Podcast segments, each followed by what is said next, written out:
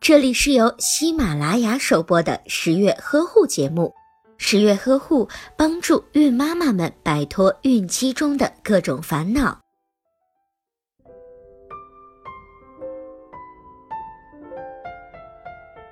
商场当中售卖的哺乳文胸花样繁多，各种各样的广告和噱头令孕妈们显得有一些不知所措。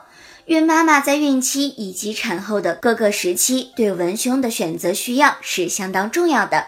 在这个特殊的时期，一味的追求外观以及多功能是不可取的，因为在孕期以及产后，乳房不但会向前增大，还会向两侧增大。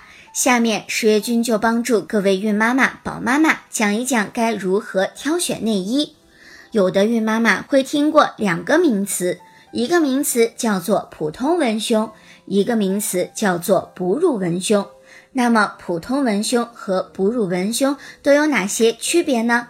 一、哺乳文胸和普通文胸从设计上最大的区别在于，哺乳文胸的两个罩杯分别可以从两个胸沟处打开外层，形成一个窗口，可以进行哺乳，而且里层还有部分连接，不会完全的脱离。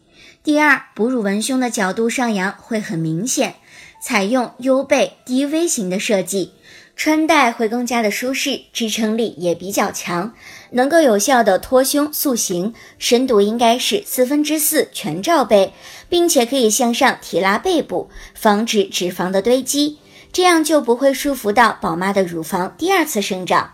而普通的文胸下面有一个 U 型的脱开小口。也就是集中的托高式。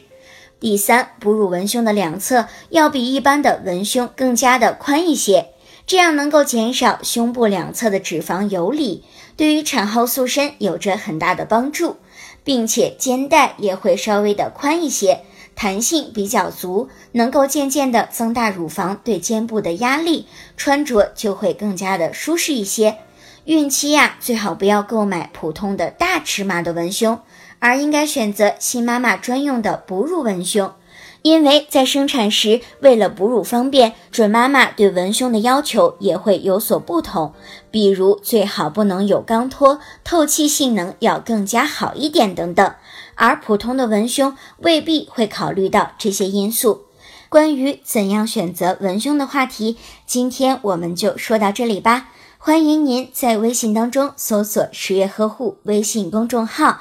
如果您有任何的疑问，也可以在微信当中向十月君进行提问，十月君一定会尽心尽力的为您解答。好了，下期节目我们不见不散哟。